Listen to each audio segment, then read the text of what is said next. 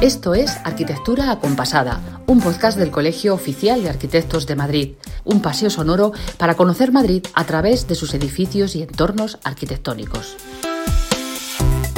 Buenos días, buenas tardes o buenas noches. No importa qué hora sea para ti, estás a punto de descubrir algunos de los secretos mejor guardados de los edificios y entornos arquitectónicos de Madrid. Y nosotros, María, pues ya estamos de regreso después de la semanita del puente en la que nos hemos tomado un pequeño descanso para eh, reposar todas las emociones y todo el trabajazo de la Semana de Arquitectura que ha sido muy intensa, la verdad. Ya la lo verdad creo. Es que muy especial también. Sí, sí que lo ha sido. Buenas tardes en nuestro caso, José, que estamos grabando esto concretamente a la 1 y 23 de un martes. Así que bienvenidos todos. Y sí, efectivamente ha sido una semana de la arquitectura en la que el colegio no ha parado ni un segundo, pero estamos muy contentos. Claro que sí, desde luego porque un año más hemos superado todas las expectativas y la semana ha sido un éxito por completo, tanto en afluencia de público a todos los actos e iniciativas que se han organizado desde el colegio y desde la fundación, como en los comentarios que todos nos habéis enviado por estas actividades en las que habéis participado. Gracias de corazón por tanto apoyo, por tanto cariño y sobre todo por estar tan cerca de nosotros. Pues sí, José, qué lujo de público tiene el COAM y qué lujo de audiencia tenemos en Arquitectura Compasada. Oye, que luego te contaré por qué digo esto, pero de momento... De momento me imagino que tienes que contarme dónde te has ido esta semana. Ajá, eso mismo, ahí quería yo llegar. ¿No hablabas tú, José, de Puente, ahora hace un momentito en la intro? Exactamente, el puente de la Hispanidad, que es el que nos hemos cogido, por si no lo recordáis, en Arquitectura Compasada, menos Alice. Menos Alice, es verdad que le tocó pringar con la agenda. Ahí, ahí. Pues yo te voy a hablar de otro puente. Anda, verdad. Que no es que me quiera ir de escapada otra vez, ¿eh? no tengo tanto morro. Pero te voy a hablar en concreto del puente que tiene mayor distancia, fíjate, entre sus soportes de toda la comunidad de Madrid. ¿Cómo te quedas? Ahí es donde te has ido. Yo sé cuál es. ¿Sabes Por- cuál es? Sí, es un puente muy pacífico. Ah, pero mira, es que se las sabe todas. Pues ahí mismo, ahí mismo, a la salida de la T4 en dirección Madrid, este puente hermosísimo llamado de la Concordia, por eso dice José que es muy pacífico. este puente de la Concordia que nos da la bienvenida a la ciudad y su magnífico diseño ha merecido además este año el premio COAM. Yo siempre lo había pasado por debajo, José, pero Ajá. esta semana que he estado en uno de sus laterales hablando con Francisco Domouso y con Lorenzo Fernández Ordóñez, dos de sus responsables, te puedo decir que he alucinado porque es un prodigio esta construcción. Y tanto que sí, María. Yo también lo he visto y he pasado muchas veces desde su construcción en 2021, me parece que fue, ¿no? Sí, efectivamente, en 2021. Y lo que me parece es como si volara sobre la carretera, como si estuviera flotando en el aire, claro, al lado del aeropuerto. Claro, claro. Qué propio. Por ahí van los tiros, algo así. Porque el aire tiene mucho que ver con este proyecto único, pero de momento, si te parece, no hacemos más spoiler, porque lo vamos a contar todo en este a vista alzada que nos lleva al, Puente de la Concordia. Pues muy amigablemente me he venido al Puente de la Concordia, que hace de bisagra entre la T4 de Barajas y el municipio de Valdebebas. Se puede decir que es una puerta nueva a Madrid que cumple ahora dos añitos y que, como decíamos, ha merecido este año el premio COAM en su edición número 51. Tiene, atención, 214 metros de longitud, 25 metros de anchura y 2.500 toneladas de peso. Y parece que flota completamente en el aire. Y otra curiosidad, es el puente con mayor distancia entre los soportes de la Comunidad de Madrid. En uno de sus laterales he quedado con Francisco Domouso y con Lorenzo Fernández Ordóñez, dos de los responsables del proyecto. Buenas tardes, Francisco Lorenzo. Hola, es un placer. Bu- Buenas tardes, un placer. Lo primero que quería preguntaros, aquí que estamos observando este maravilloso puente, es si tiene algo que ver su nombre, el Puente de la Concordia, con su homónimo parisino, que tanto conocemos todos, al menos de oídas. No, nosotros no pusimos el nombre del puente, es una cosa del ayuntamiento y no, no, no tiene nada que ver con, el, con la Concordia parisina. ¿O ¿Tú qué crees? Además, tipológicamente no tiene tampoco nada que ver. Es verdad, absolutamente nada, claro. Este es un un emblema de la modernidad. Sí, sí, pero bueno, es un nombre bonito. Lo que está claro es que ambos, eso sí, en sus respectivas ciudades sirven un poco como de bienvenida, ¿no? Porque una vez que salimos de la T4, pues ya nos encontramos este maravilloso puente y sabemos que estamos en Madrid. Bueno, en cierta manera sí. Es fácil que amigos que viajan mucho, que vienen mucho a la T4, pues enseguida te envían un WhatsApp con una foto nocturna, una foto del amanecer, una foto del atardecer. Sí, la verdad es que tiene, tiene ese efecto imán.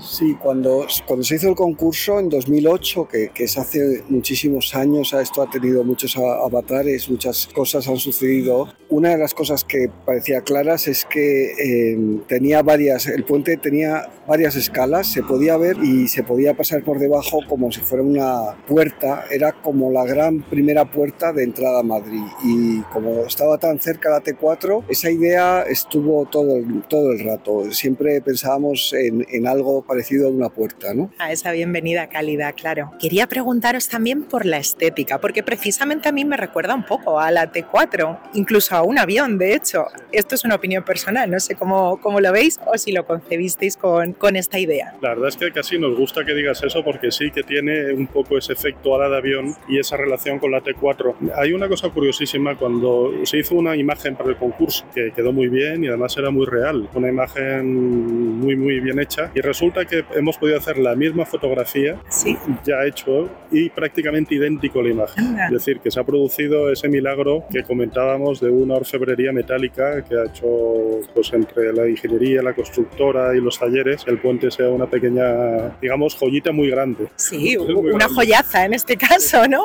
Sí, creo que esta estética, digamos, aeronáutica tiene que ver con, con las curvas. O sea, las curvas y, cómo se ve la estructura en un avión y en un puente. Normalmente eh, en un avión la estructura va por dentro y tenemos una piel por fuera que lo envuelve y eh, con las alas y toda la geometría de un avión está, está conformado por el efecto del fluido del aire de manera que sea una cosa aerodinámica. En este caso, esa, esa idea de que no queríamos una estructura que quedara claramente manifestada como musculosa, sino que hubiera algo que lo envolviera y que fuera muy curvo. Y este puente tiene curvaturas longitudinales, curvaturas transversales y que se extienden y esto hace que tenga este efecto como aerodinámico. Y eh, solamente en lo que es el diagrid, que es el eje central, se ha cambiado, ahí aparece la estructura realmente, pero parece más como un eje de, o un nervio de un avión, se genera una transparencia. Pero,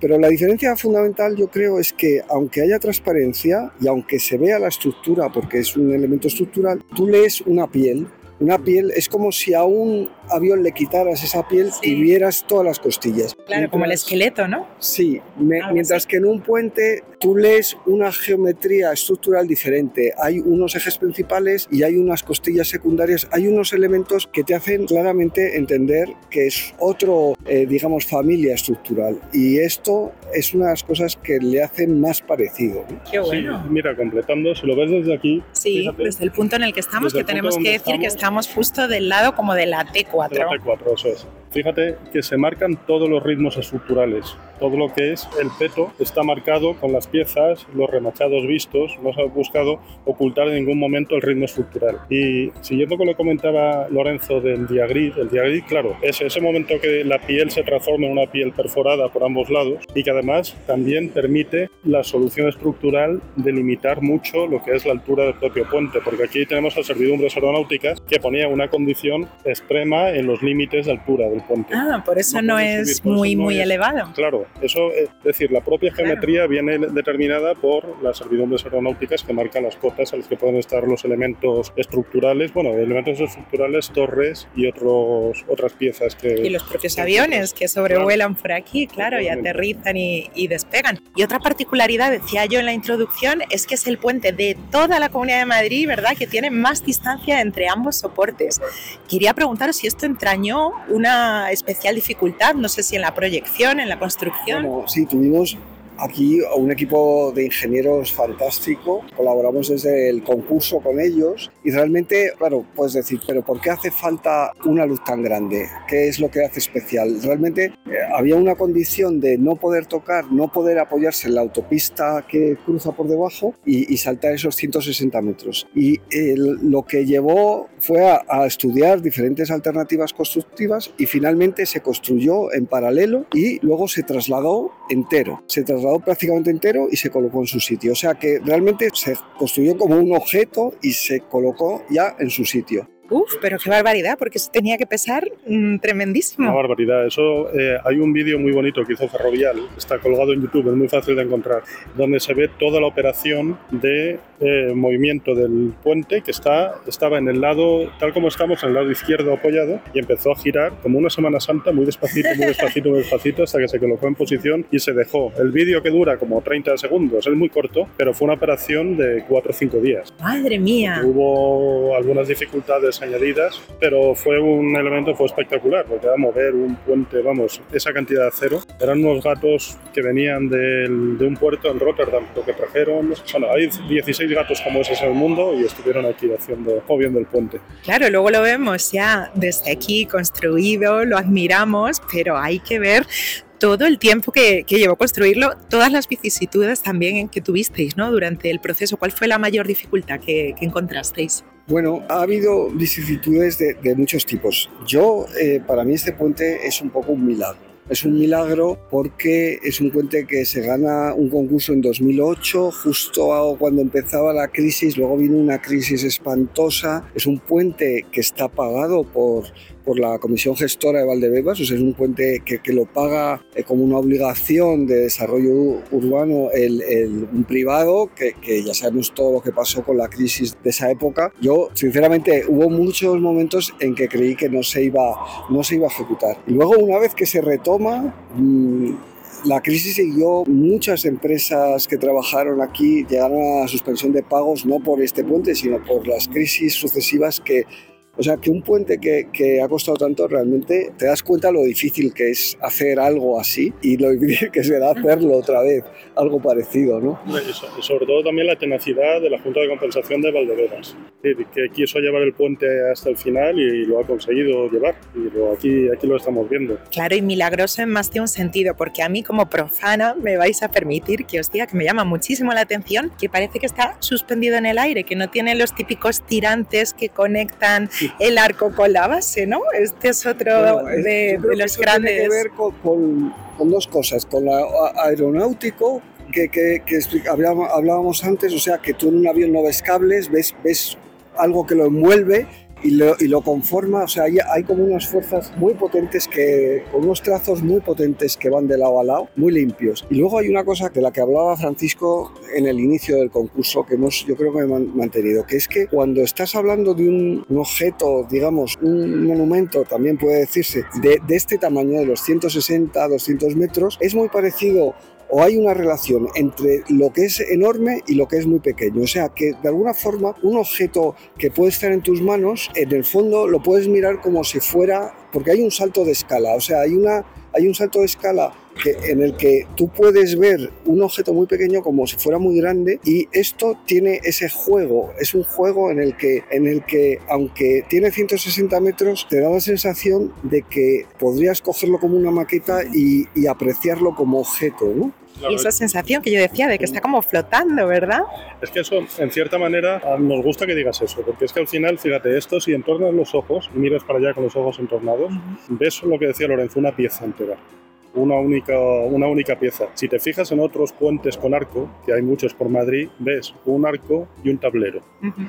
Aquí existen, hay un arco que es el diagrid y el tablero, pero el objeto es que se entienda como un único objeto, un objeto que funciona como una pieza eh, casi escultórica. Y entonces y creemos que eso se ha conseguido.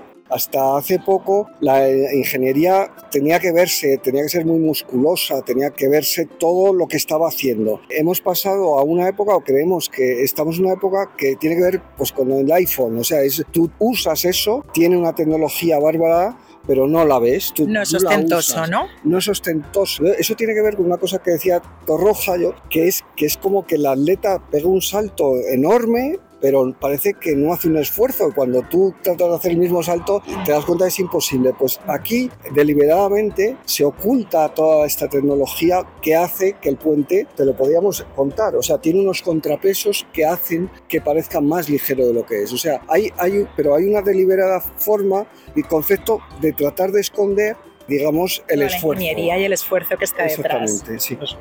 Y sí tenemos que describir, por último, que es una auténtica maravilla poder ver a esta hora que está cayendo el sol, cómo inciden los reflejos a través de esa malla tupida. Cualquier momento del día es, eh, revela una buena vista aquí, pero desde luego el atardecer es uno muy especial, ¿verdad, Francisco? Sí, es, el puente funciona bien casi a todas horas, hasta por la noche cuando se ilumina. Y la verdad es que al final Fíjate, el degradado este que hace el sol cuando va cayendo y empieza a atravesar el día gris, y además genera reflejos en todo lo que es la panza del puente y lo que son los, laterales. Fíjate, los estribos que están, el estribo este que estamos viendo, estribo norte, cómo empiezan a ver reflejos. Es decir, es, digamos, como una suma de, de poliédrica de, de líneas de luz. Y eso pues forma parte de, Quizás eso también muchas veces te lo encuentras, más que lo proyectas. No se puede imaginar cuando se hace el proyecto la riqueza, ¿no? Que luego iba a resultar, claro. Pero bueno, por lo menos es bonito sorprenderse ¿no? con esa capacidad que tiene el puente de autoiluminarse, ese elemento tan cercano ¿no? al atardecer o al amanecer o incluso por la noche cuando se, cuando se ilumina. Pues desde luego es de una belleza monumental y en arquitectura compasada nos ha encantado descubrirlo con dos de sus creadores, así que muchísimas gracias de verdad Lorenzo, Francisco por estar con nosotros en nuestros micrófonos. Muchas gracias a ti. Gracias. Bueno, me ha encantado esta visita al Puente de la Concordia. Me ha encantado escuchar a Paco Domouso a quien yo personalmente tengo un aprecio enorme porque es una bellísima persona y conocer todos los secretos que esconden y cómo nos los han explicado tanto Paco como Lorenzo Fernández Ordóñez, a quienes desde aquí, desde la sede del colegio, les volvemos a agradecer su participación en el podcast. Y también, como no puede ser de otra manera, citamos aquí al resto de los responsables de este ingenio, al ingeniero Francisco Millanes, a la ingeniería Idean Sociedad Anónima y al arquitecto Emilio Rodríguez. Además es que estamos especialmente contentos porque todos los arquitectos que estáis pasando por esta sección de Avisa Alzada siempre tenéis la mejor disposición y nos tratáis con muchísimo cariño. Así que una vez más, Gracias. Sin duda, muchísimas gracias. Yo me lo paso estupendamente con vosotros, además, yendo a hacer estas visitas. Y también te digo, José, que mucha gente nos está contando que luego acuden a estos lugares a verlos, pero con la guía previa de haber escuchado el episodio en cuestión. Y que así nos dicen les gusta mucho más. que esto es maravilloso. Es un lujo Estamos de cumpliendo trabajo. uno de los objetivos de- de- del podcast, ¿no? O sea, que Exactamente. sea algo útil y algo que acompañe a la gente a valorar esa arquitectura. Exactamente. De verdad que para nosotros es un placer acompañaros en vuestros paseos por la arquitectura madrileña. No vamos a dar más gracias porque me estoy sintiendo un poco María Patiño y me está dando ganas de poner el No dejes de soñar. Es que somos muy felices con la arquitectura y con este curro. ¿Qué le vamos a hacer? Bueno, pues vamos a seguir nosotros porque ahora toca lo que toca. ¿Hablar en piedra quizá? A hablar en piedra. Vámonos.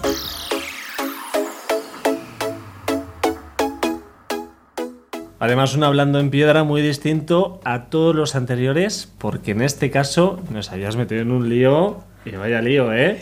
Un lío semántico, pero muy bonito, yo creo. Sí, sí. Recordamos para todos. Adivinanzas al principio en la vista alzada, ahora este lío en hablando en piedra, miedo me da los secretos. La vida es juego, eso es así. Recordamos, la semana anterior al puente tuvimos una charla maravillosa con el arquitecto Santiago de Molina a propósito de su ensayo Arquitectura de las Pequeñas Cosas con la editorial Páginas de Espuma. Y durante esa conversación, Santiago nos hablaba, si os acordáis, de la importancia que tiene el hogar en nuestro bienestar. Por ejemplo, cuando estamos dentro del protegidos mientras afuera llueve o hace mucho frío, como está empezando a pasar ya este otoño. Eso es, y Santiago nos decía que no existía en castellano una palabra que aludiera a esa sensación tan chula que a todos nos gusta experimentar. Y María, que eres una alianta, nos ponías como reto alumbrar esa palabra en esta sección. Y yo he hecho los deberes. Bueno, es que no esperaba menos. Y espero que Alicia Abajo, que la tenemos ya por aquí esperando para entrar con su agenda también. ¿Has hecho los deberes? Los he hecho. Yo soy muy bien mandada. Ah, Ole, bien, ole. bien, ole, ole. ¿Y tú? Porque tú aquí metes a todo el mundo en tus movidas. ¿Has hecho tú los deberes? ¿Eh? Pues por supuesto que sí, perdona. Ah, bueno. Por supuestísimo, yo cumplo todos mis retos, que son muchos porque me encantan. Así me gustaba. Pero, si os parece, José Alicia, antes de que digamos nuestras palabras, tengo que deciros que estoy muy feliz porque esta semana también han entrado en el juego desde casa nuestros oyentes y nos han mandado palabras chulísimas inventadas para esta sensación. Así que vamos a daros paso, vamos a escucharos.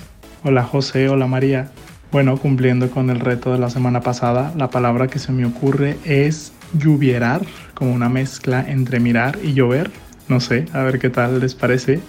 Eh, y bueno, yo soy arquitecto mexicano, pero ya llevo tres años viviendo aquí en Madrid y desde que descubrí su podcast no me pierdo ninguno. ¿eh? Voy ahí eh, al día con todos los que salen. Ya lo he recomendado con amigos y amigas aquí en España y también hasta México ya lo he recomendado. Así que bueno, eh, ya veremos qué otras palabras se les ocurren a los demás. Saludos. Bueno, pues ese era nuestro amigo Carlos Durán, al que le agradecemos muchísimo la escucha y el cariño con el que recomienda además arquitectura compasada. Y Carlos, vaya palabra chula te has marcado, lluvierear. ¿Qué os parece? Suena preciosa, ¿no? Me encanta, Me es encanta, poesía pura y, y me encantan nuestros oyentes. Un abrazo enorme, Carlos. ¿Y tenemos alguna más, María? Pues sí, tenemos más. En este caso tenemos el mensajito de Antonio Olaya Camacho, quien nos ha escrito esto, fijaos, hogaridad. Esta es la palabra. Este era su mensaje, hogaridad, esta es la palabra. Antonio no nos ha dejado su voz en esta ocasión. Qué palabra más linda también, un millón de gracias. Pues, hogaridad. eh, es que están entrañables, están calentitas, ah, suena Tan confortable. confortable. Así es como suena, confortable. Dan ganas de irse a hacer hogaridad a casa, ¿no? no me lo digas dos veces. O a lluvierear. o a lluvierear. O a llover también. Bueno, pues eh, si os parece, ya es nuestro turno y aunque no os parezca también. Así que, por favor, vamos allá con una partida de póker. Levantad vuestras cartas, vuestras palabras, Alicia abajo. Venga, empiezo yo, José. ¿eh? Me ha dejado aquí María el testigo la primera. Yo no sé si va a colar esta licencia, pero bueno, os cuento. Yo me he ido al origen etimológico de la palabra hogar y rescato el término del que viene la palabra hogar, que no es otro que fogar. Ah, Y es que fogar es fuego, literalmente. Claro. Y hogar era originariamente el lugar de la casa donde se hacía el fuego de la chimenea para calentar la estancia. Así que lo dicho, yo rescato el término fogar para referirnos a esa sensación de estar a gustito en casa mientras afuera llueve o hace frío y estamos ahí en casita con la mantita en el sofá, por ejemplo. Pero bueno, qué ¿Eh? Cómo se maravilla. ha currado, ¿eh? Es que además de rastreadora de planes es un poco filóloga, que lo sé yo, y periodista tiene de todo, así que ha subido mucho la apuesta. Ha subido mucho la apuesta, yo no me lo he currado tanto, yo no he hecho investigación exhaustiva como hace ella, así salen las agendas que salen. Venga, venga, no te justifiques. Yo he, he tirado de imaginación y mi imaginación he dicho, "Mm, llueve fuera, hace frío y yo estoy aquí dentro tan a gustito y la palabra que me ha salido es acobijado. Ay, qué bonita. Acobijado. Acobijado. Sentirse acobijado. Acobijado. Me gusta, ¿Qué me os parece? gusta. Es un poco parecido a Garidad, ¿no? Pero con otra acepción. Yo me siento abrazado, acobijado, abrazado. Has puesto ahí un, un prefijo, ¿no? Que me corrija si no la, Sí, correcto, la correcto. filóloga. Probado, María. Y la has convertido en, en otra cosa que resulta muy evocador, la verdad. Ya- Acogedor. y Y acogedor. acogedor. Pues que cuántos palabras hemos tenido. La de Carlos, que era eh, lluvierear, hogaridad, fogar. Pero bueno, Acobijado. que es la mía y nos falta una. Bueno, pues yo por supuesto he hecho mis deberes, no me miréis así, que ya me están mirando como diciendo, "Mm, a ver si te vas a escapar. No, os cuento, a ver si la sé decir. Calfenespluviar. Toma ya. Repite, María, por favor. Calfenespluviar. Esto me suena a término arquitectónico de estos raros que ponemos. Es verdad, Y parece hace una falta un arquitecto. Sí. ¿Dónde está ¿qué el arquitecto? esto ahora? Pues eh, si puedo yo, lo que pasa es que no tengo tan claro cómo llegué hasta aquí. Creo que fue mezclando las raíces de calentar con llover en latín, con fenestra, también ventana en latín, o más o menos algo así, y me ha quedado para trabalenguas, soy consciente. Calfenes pluviar. A ver si os sale. Calfenes pluviar. Muy bien. Yo Qué lo veo. Revesado es esto, ¿eh? Calfenespluviar. Se Muy me bien. va a olvidar, pero coma. Esto de cañas lo diremos, a ver si nos sale todo de corrido. En plan trabalenguas. Y ahora que ya hemos hecho un poquito el ganso con esta palabra, lanzamos reto nuevo en Hablando en Piedra. Vamos allá. Y en este caso también vamos a variar, si os parece un poco, porque lo que os pedimos es que nos digáis qué edificio o entorno arquitectónico os apetece que visitemos próximamente en Arquitectura Compasada. Que aunque no nos faltan ideas, estamos deseando conocer vuestras peticiones para llevarlas a cabo durante esta temporada. Eso, eso. Vosotros pedid y nosotros os llevamos de la mano junto a nuestros arquitectos para conocer mil y unas curiosidades de todos esos lugares especiales a los que vamos a acudir. Este reto es complicado porque tenemos que ir con un arquitecto que o bien sea autor del edificio o haya intervenido en el edificio o en el entorno arquitectónico, con lo cual es un reto bastante complicado, ¿eh? Pero ya hemos dicho que aquí somos de retos, así que aceptamos todos los guantes que nos lancéis y haremos, eso sí, lo que podamos en la medida de lo posible. Pues nada, a ver la producción qué tal funciona con este reto de la semana que viene. Y bueno, para acercarnos vuestras propuestas, os dejamos como siempre el número de teléfono 623 006 049 623 006 049 para que nos enviéis vuestras notas de voz y las podamos utilizar en, en el siguiente episodio. Y esperamos, como siempre, pues con mucha ilusión, vuestros mensajitos.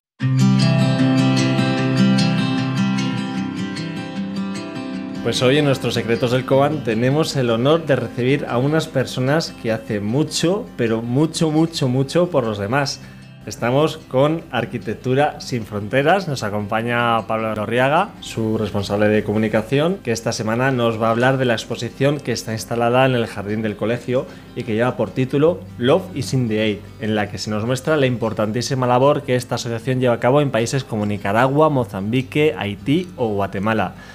Bienvenido Pablo, Arquitectura Compasada. Muchas gracias. Buenos días. Buenos días, Pablo. Yo he visto la expo y muestra un trabajazo impresionante en países que desde luego lo necesitan y mucho y en países en los que me imagino que no es fácil actuar. Esto para empezar, ¿no?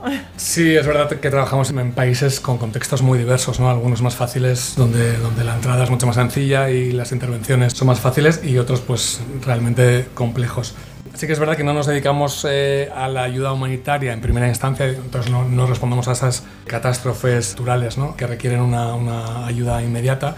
Tenemos un enfoque más de desarrollo a medio y largo plazo y eso hace que nos establezcamos en lugares durante unos, unos periodos más largos de tiempo para que la sociedad nos conozca, para que esas comunidades pues eso, nos, nos empiecen a mirar como parte integral de esos proyectos en los que las comunidades también eh, aportan su, su, conocimiento y sus eh, habilidades. Y es verdad que, que, que, bueno, que para que se nos trate como parte orgánica de, de, esos contextos, los más complicados o los más parecidos al, al nuestro, ¿no? al español, tenemos que trabajar mano a mano o bien con socios locales, que uh -huh. las, las, copartes habituales que conocen el contexto y añaden experiencia en áreas donde quizás igual nosotros no somos expertos al, y expertas al 100%, y, pero también con organizaciones de la, de la sociedad civil, lo que nos facilita nuestra integración en estos entornos que, que pueden ser más, más o menos complejos. Claro, porque al final de lo que se trata es de crear esos hábitats dignos, ¿no? Como vosotros eh, explicáis en esta muestra. ¿Y cuál es el trabajo que realizáis? ¿Cómo la arquitectura puede ayudar a estos países y a estas comunidades? Pues en, en Arquitectura sin Fronteras lo que tenemos es una visión integral de la arquitectura. Digamos que no la vemos solo como una disciplina de construcción de espacios físicos, ¿no? paredes, tejados, cimientos, pilares, etcétera, sino que ponemos el, el foco un poco en, el, en, lo que llamamos el derecho al hábitat, ¿no? que es nuestro pilar como organización no gubernamental. Uh -huh. El derecho al hábitat es, es, lo vemos como un derecho complejo y con muchas dimensiones que incluye todos los factores que hacen digno un hábitat, ¿no? es decir, todo lo que rodea a esa, a esta construcción física. Por ejemplo, acces accesibilidad, ¿no? inclusión, perspectiva de género, procesos participativos donde se deciden temas eh, de manera conjunta. Cuando se abordan todas estas cuestiones, aparte de las, de las construcciones propiamente dichas, los espacios físicos acaban teniendo un mayor impacto en, pues, en la salud, en la educación, en definitiva, en la vida de las personas. Y ese es un poco el, el enfoque eh, que tenemos con respecto a la disciplina de la arquitectura. Pablo, la ONG se centra precisamente en la fuerza del trabajo colectivo en estos lugares en los que desarrolláis vuestra actividad. Eh, ¿Es así? Así es, sí, es, es lo que queremos, eh, de hecho, ilustrar con el lema Love is in the Aid habréis, habréis captado que es un juego de palabras. Sí, que la viene peli. de- eso es. Y que viene, y que viene pues eso, de la, de la famosa canción, ¿no? De Love is Y in la the Air canción. y la Mm. canción. Entonces hemos sustituido el, el último término por el término aid, que significa ayuda, pero lo queremos interpretar en su sentido más bidireccional, digamos. Interpretamos con una colaboración mutua entre los eh, actores y las actrices de cambio. Sí que es verdad que desde Arquitectura sin Fronteras intentamos utilizar los recursos endógenos que ya tiene una comunidad, por ejemplo, materiales de kilómetro cero o técnicas ancestrales que ya se llevan utilizando en esas comunidades o en esas sociedades tan distintas a la nuestra y aprovechamos esas capacidades de, de las comunidades locales con las que trabajamos y las potenciamos. Nosotros lo que hacemos es un acompañamiento para que esa colaboración mutua tenga los máximos resultados, sobre todo en la vida del día a día de, de todas esas personas. También hacemos muchas formaciones al mismo tiempo que construimos o que, o que hacemos un saneamiento de, de aguas, una revisión del urbanismo de un barrio degradado, por ejemplo. Desarrollamos formaciones a tiempo real con esas personas que antiguamente se llamaban beneficiarias, pero que nosotros preferimos llamar titulares de derechos porque pensamos que son titulares proactivos y proactivas de esos derechos que les, que les pertenecen. Y con esas formaciones lo que pretendemos es que estos proyectos sean sostenibles a largo plazo y puedan mantener por sí solos o con la ayuda de, de- esas personas formadas para que esas comunidades se apropien de- del contenido de esos proyectos y lo hagan, lo hagan suyos. Importante también eso que estás comentando, que utilizando los propios materiales del kilómetro cero, Eso es. esa formación, hacen que ellos lo vean como algo propio también y se involucren más, ¿no? Que no lo vea como una injerencia de alguien de fuera. O sea, me parece súper interesante esta, esta filosofía de, de trabajo que, que Sí. tenéis. Bueno, la muestra, María ya la ha visto, Sí. yo también, nuestros seguidores, muchos de ellos también, porque está desde la Semana de Arquitectura, pero para los que aún no se han acercado al COAM, les decimos que es una exposición con fotografías. ¿Qué tipo de imágenes vamos a, a ver? Describe un poco la- el montaje que habéis ideado. Pues eh, bueno, la exposición consta de 45 fotografías de gran formato, algunas gigantescas porque, Sí. porque decoran la fachada que da el jardín del edificio del Colegio Oficial de Arquitectos de Madrid. Y di- digamos que el hilo conductor de la retrospectiva visual que abarca eh, los 30 años de historia de la asociación pretende mostrar pues, el trabajo colectivo y el potencial de las comunidades locales como motor de cambio social. Entonces, es verdad que la selección final de las fotografías, imaginaos el archivo fotográfico en 30 años, que Eso es algunas pues, venían, pues eso, que estaban solo en papel, no había ni negativos, ¿no? que había un trabajo también de, de selección, de digitalización y de ver si todas daban como para ser expuestas Claro, y por la calidad. resolución y calidad, etcétera. Bueno, nos Pero- comentabas antes también, que me parece súper curioso des- destacarlo, que había fotos que estaban en Tanzania en un pendrive perdido. Sí, claro, sí, sí. Se han En- recuperado. En sitios muy remotos, pues eso, cada uno pues ha hecho lo que ha podido desde terreno, ¿no? Pues eh, poniendo su granito de arena y haciendo un poco de arqueología gráfica, buscando pues las mejores fotos, ¿no? Entonces es verdad que, que eh, hemos tendido a no representar este trabajo colectivo del que os hablo con fotografías demasiado técnicas porque queríamos acercarnos un poco al gran público. Digamos que personas vinculadas a la disciplina, sean arquitectos, arquitectas o ingenieros, ingenieras, quizás nos conocen más, pero la intención de esta exposición en concreto era acercarnos al gran público, que, que nos conocieran. Es verdad que todo el mundo da por hecho que existen ONGs, que es algo sin fronteras, ¿no? Pero Sí. nadie o muy poca gente conocía arquitectura sin fronteras. Arquitectura, es verdad. Sí, entonces, bueno, esa era, esa era la intención. Bueno, pues ejemplos, ejemplos que podemos ver, ¿no? Pues, eh, por ejemplo, eh, programas de sensibilización sobre las personas albinas en Mozambique. Tenemos parques de juego infantiles que fueron diseñados por los propios niños y niñas en Guatemala, que los diseñaron y luego lo construyeron, ¿no? Con, con sus manos. Y luego lo disfrutan. Eso jugando. es, exacto, exacto. Y luego, más cerca aún, aquí mismo, eh, asesorías técnicas para los vecinos y vecinas de la Cañada Real, aquí mismo en la Comunidad Sí. de Madrid.